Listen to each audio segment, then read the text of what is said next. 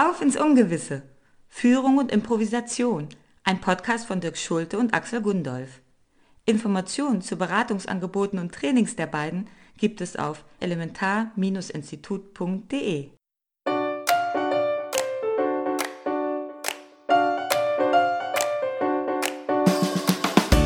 Führungskräfte haben es nicht leicht. Und in unserer zunehmend komplexen und immer weniger vorhersehbaren Welt wird ihr Leben leider auch nicht leichter.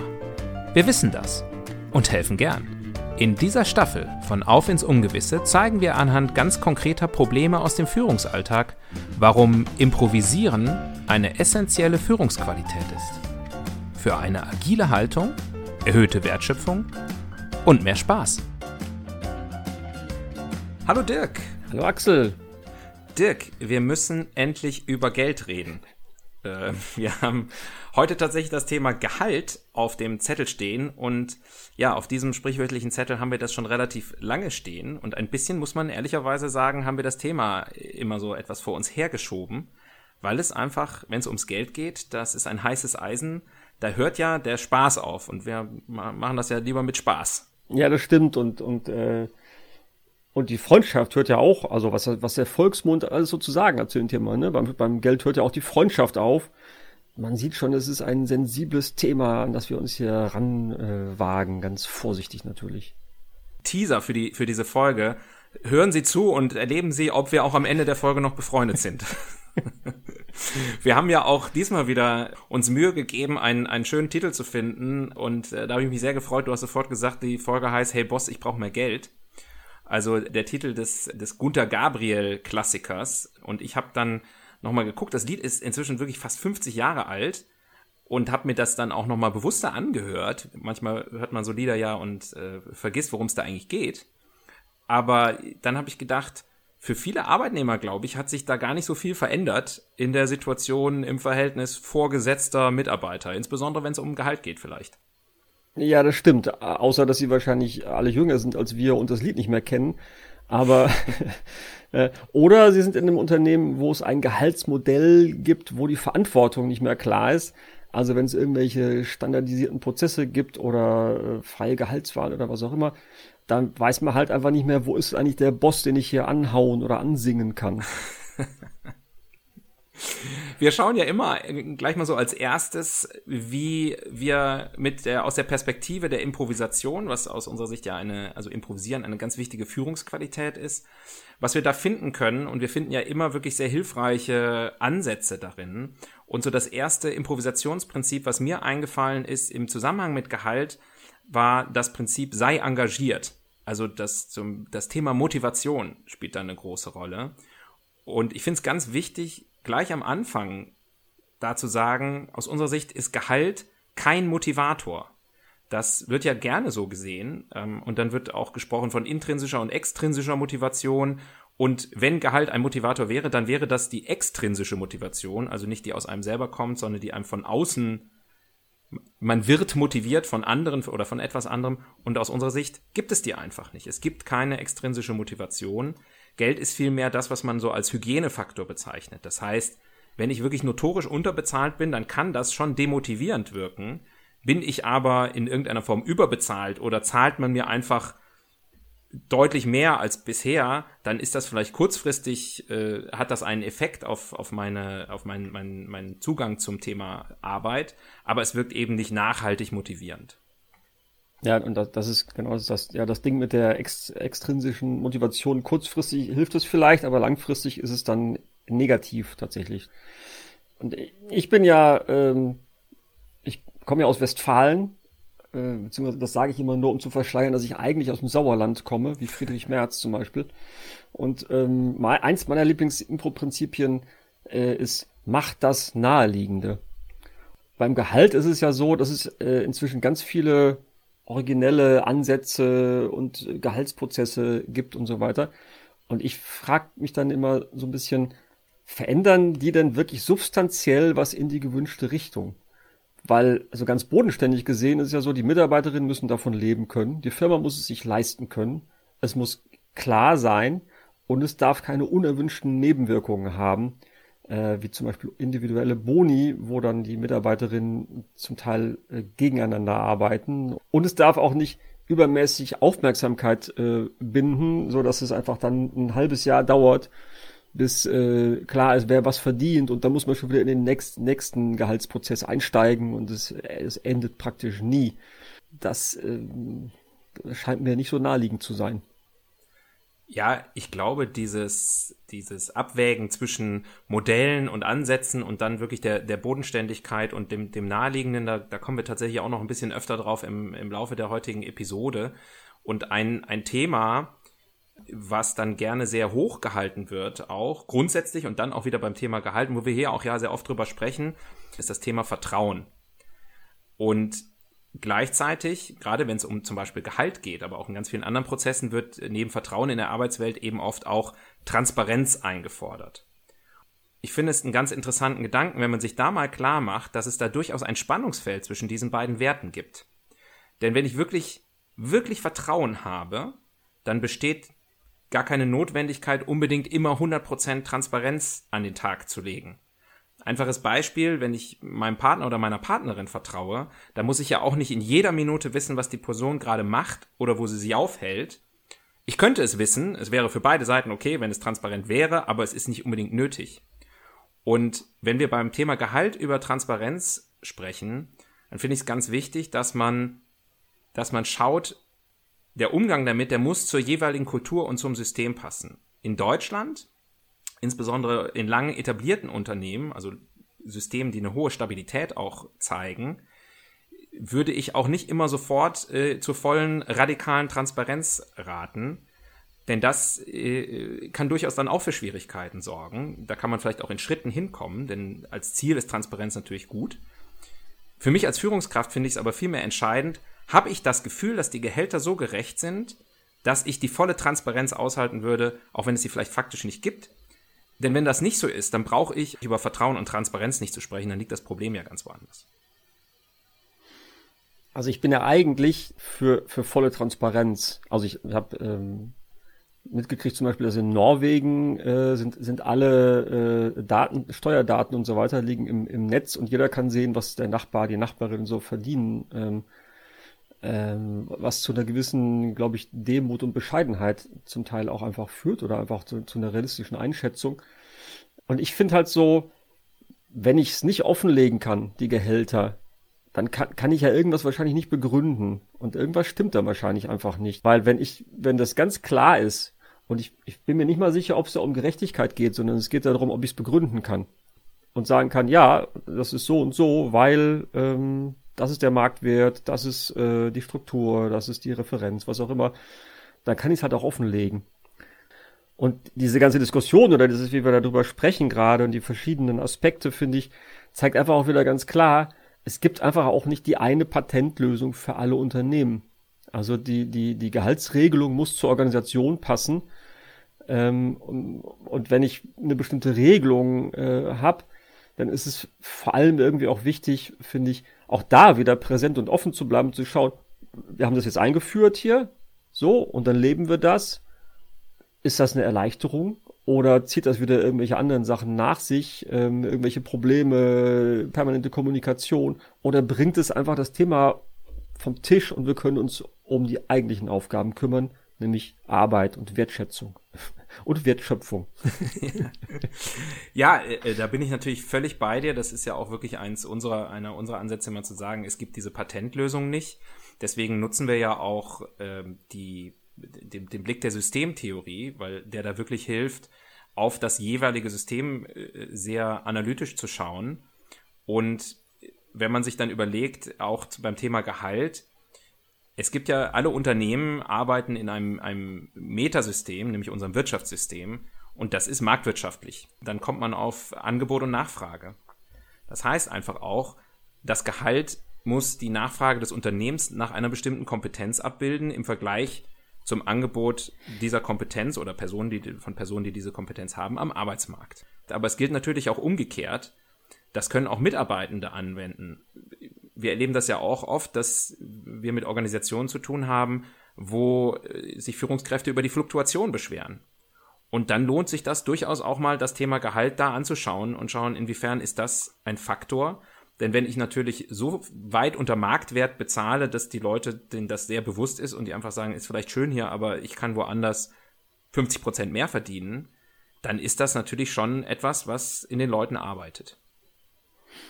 Ja, ähm, genau. Und da, da geht es um das Thema Gehalt, aber auch natürlich um, um das Thema ähm, Zugehörigkeit oder ähm, äh, Freiraum, die ganzen äh, Bedürfnisse, die jetzt nicht sich in Gehalt abbilden, aber mhm. Gehalt ist eben auch ein Thema.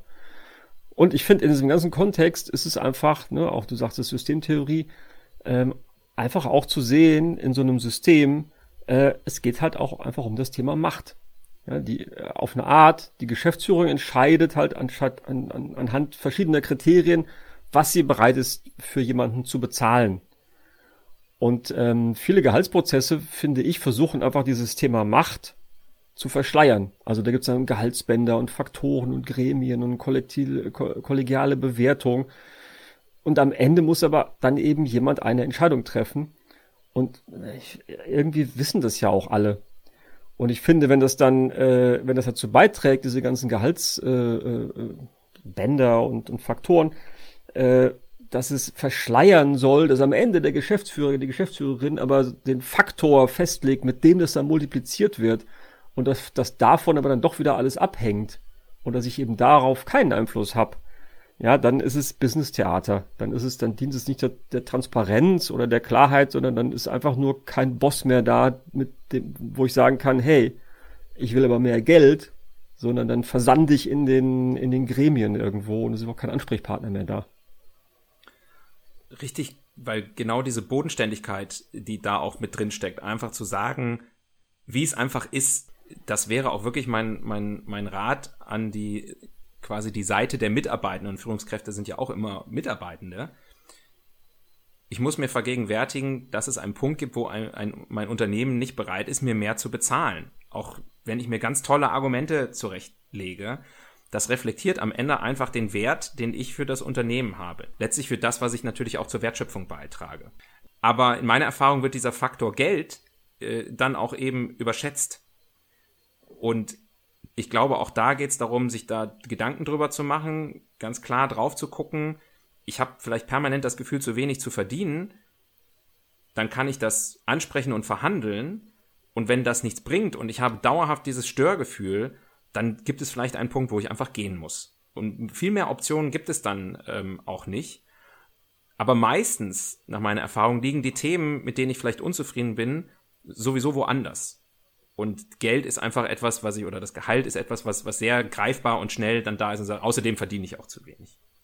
Und genauso auf der anderen Seite würde ich Führungskräften in dem Prozess raten, dieses Thema auch möglichst schnell abzuräumen. Also nicht um es schnell vom Tisch zu haben, sondern um einfach eine große Klarheit da reinzubringen und genau wie du eben gesagt hast, sich auf das zu fokussieren, was wirklich wichtig ist, eine gemeinsame Wertschöpfung zu kreieren, weil das ist das, was letztlich auch die Befriedigung ja für, für alle Seiten bringt. Und wenn man dieses Thema nämlich abgeräumt hat und äh, es ist trotzdem eine Unzufriedenheit da, dann kann man eben gemeinsam auf die Themen schauen, die dann wirklich da sind und die meistens die entscheidenden sind. Ja, und manchmal verstellt das wirklich auch den, den, den Blick auf das, was eigentlich los ist. Also ich kann mich erinnern, dass, dass ich in, äh, eine Mitarbeiterin im, im Team hatte, wo ich mich wirklich sehr, sehr dafür ins Zeug gelegt habe, dass sie an der absolut oberen, oberen Range des Möglichen irgendwie eine Gehaltserhöhung bekommen hat. Und sie ist aber dann trotzdem gegangen, weil es ging überhaupt nicht um Geld, sondern sie hatte einfach eine, sie, sie brauchte eine andere Perspektive. Und ähm, wenn ich das verstanden hätte, dann hätte ich, hätten wir darüber sprechen können oder ich hätte wahrscheinlich auch einfach einsehen können, dass meine ganzen Bemühungen äh, nutzlos sind, weil sie sich eigentlich schon entschieden hat, weil sie woanders hin will. Das heißt, wir müssen fragen, wofür ist denn das Gehaltsthema Ausdruck? Ähm, und da einfach auch wirklich neugierig bleiben, nachforschen, nachfragen. Mhm wenn wir überlegen, wie lässt sich das alles, was wir jetzt so gesagt haben, auch so in die, in die Praxis überführen, ähm, das ist ja immer etwas, womit man auch gerade als, als Berater konfrontiert ist, zu sagen, ja, was sollen wir denn aber jetzt machen? Da sind wir ja ohnehin immer sehr vorsichtig. Natürlich gibt es Modelle und Konzepte, die man, die man in, als Gehaltsprozess anwenden kann. Da gibt's auch ganz viele neue Ideen. Ne? Es gibt äh, so und ein, ein, ein Teilbereich von, vom Thema New Work ist, äh, wird inzwischen ja auch unter dem Begriff New Pay äh, beschäftigt. Es gibt da alle möglichen Modelle und die sind auch nicht besonders kompliziert. Also es gibt Unternehmen beispielsweise, die einen Einheitslohn haben, wo wirklich alle gleich viel verdienen. Es gibt auch Ansätze, ich finde das relativ radikal, aber zumindest spannend, wo man sagt, alle verdienen so viel, wie sie brauchen. Das nennt man Formellohn. Also zum Beispiel je nach Lebenssituation. Es gibt Rasterlohnmodelle, wo man innerhalb von einer Jobgruppe oder einem Team oder einem bestimmten Level gleich viel verdient. Systeme, wo äh, der Lohn von den Mitarbeitenden selbst bestimmt wird. Das ist alles sehr spannend, aber ähnlich wie bei, auch bei allen New Work-Ansätzen äh, plädieren wir dafür, dass man das nicht per se als Heilsbringer betrachtet. Also wenn, man muss sich genau anschauen, wo liegen denn eigentlich die Probleme und ist das überhaupt das Thema Gehalt? Das hatten wir ja gerade schon. Ähm, und ganz wichtig ist eben auch, da wieder zu schauen, ist das überhaupt anschlussfähig an mein System, in dem ich operiere? Und wenn es aber eben so ist, dass eigentlich die Themen ganz woanders liegen, wie du es eben auch, finde ich, sehr schön angesprochen hast, dann muss man das eben auch anders angehen. Dann bringen diese Modelle auch wenig und dann muss man sich eine, eine ja, oft vielleicht auch einen externen Blick reinholen, dann wird es leichter, diese Probleme zu identifizieren, anstatt sich sozusagen zu lange aufzuhalten mit, mit der Einführung neuer Systeme oder Modelle. Ja, die, die, die Einführung neuer Systeme oder Modelle ist ja, kann ja manchmal, also nicht immer, aber manchmal schon aus so einer Art von Hilflosigkeit äh, oder Aktionismus entspringen. Also dass man denkt, irgendwie läuft nicht so richtig, dann führen wir halt mal ein neues äh, Gehaltsmodell ein. Aber manchmal geht es einfach auch um so ganz grundsätzliche menschliche Bedürfnisse, wie fühlen sich die Mitarbeiterinnen zugehörig? Erleben sie Freiraum? Erleben sie psychologische Sicherheit? Weil irgend, man muss ja auch sagen, bei Geld geht's auch wirklich ans Eingemachte. Da geht's auch an Grundängste. Ich finde, das äh, merkt man gerade sehr, sehr, sehr gut aufgrund der Inflation und der ganzen Kriegsthematik äh, werden wir jetzt auf einmal in so einer reichen Gesellschaft äh, wie unserer konfrontiert mit Themen, habe ich genug zu essen, werde ich im Winter eine warme Wohnung haben, bin ich einigermaßen sicher. Ich meine, das ist ja, da, da, da geht's halt dann um wirklich um die unterste, also um die sozusagen die Basisstufe der Bedürfnispyramide, die dann, ne, also in Frage gestellt wird. Und dann muss, man, muss man natürlich auch einfach gucken, okay, was, wie sorge ich dafür, dass die, dass die Menschen, die Mitarbeiterinnen sich auf der Ebene sicher fühlen können. Ja, genau das ist es, ne? Das ist, äh, was wir auch ganz am Anfang gesagt haben und du auch gerade wieder, es geht ans Eingemachte. Und was ich auch oft erlebt habe, ist, dass gerade Führungskräfte tatsächlich diesem Thema gerne versuchen, aus dem Weg zu gehen. Sei es durch irgendwie eine übermäßige Standardisierung, irgendwelche Prozesse oder Leitfäden. Ähm, und oft habe ich das Gefühl, der Wunsch, der da eigentlich dahinter steckt, ist, unangenehme Gespräche zu vermeiden weil beim Thema Gehalt werde ich oft tendenziell Mitarbeitenden Dinge sagen müssen, die die nicht gerne hören. Auf der anderen Seite liegt aber, finde ich, gerade in diesen Gesprächen, wenn man sie denn wirklich auch einfach individuell und eben nicht standardisiert äh, gestaltet, steckt eine große Chance, nämlich die Beziehung auf ein bestimmtes Level zu bringen, wo man nicht sagt, hier ist, ne, hey Boss, ich brauche mehr Geld und der Boss sagt, geht nicht, und das hat sowas Paternalistisches sozusagen, sondern wirklich zu sagen, hier reden zwei erwachsene Menschen miteinander. Einer hat mehr formelle Macht als der andere. Das darf man nicht ignorieren, so wie du es gesagt hast. Ne? Das ist wichtig, dass das offen auf dem Tisch liegt und nicht so tut, als wäre man da gleichberechtigt. Aber trotzdem kann man da Augenhöhe herstellen, indem man einfach auch signalisiert als Führungskraft, ich bin bereit, dieses schwierige Gespräch mit dir zu führen. Ich bin dabei offen, ich bin dabei klar, du kannst mir da vertrauen, wenn ich dir was sage ich respektiere dich und freue mich, wenn du mich dann auch respektierst. Und wenn man mit der Haltung da reingeht, dann wieder auch meine persönliche Erfahrung, dann erzielt man da auch tatsächlich bessere Ergebnisse. Manchmal vielleicht nicht im ersten Moment, da kann es auch mal knirschen, aber langfristig auf jeden Fall. Ja, also auch meine persönliche Erfahrung in, aus ganz vielen verschiedenen Kontexten ist, es gibt nichts, was so viel Kraft hat wie die Wahrheit. Und zur Wahrheit gehört eben auch, dass es zum Beispiel Hierarchie gibt ähm, und dass, ja, dass es auch unterschiedliche Interessen gibt, dass die Arbeitgeberinnen tendenziell äh, vielleicht gerne ein bisschen weniger zahlen wollen und die Arbeitnehmerinnen vielleicht gerne ein bisschen mehr haben möchten und dass es aber auch eine Entscheidung gibt.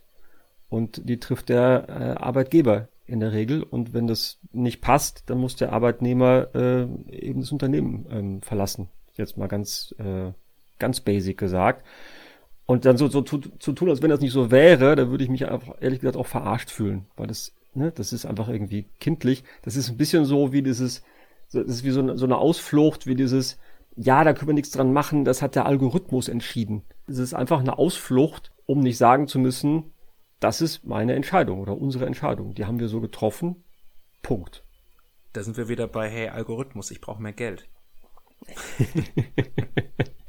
genau. Und das äh, äh, dachte ich mir so, das können wir einfach, du hast ja gesagt, du hast den nochmal gehört, den Song. Äh, ich kenne den von früher noch. Und wir machen sicherlich unseren Zuhörerinnen eine große Freude, wenn wir, wenn wir den Refrain einfach nochmal singen.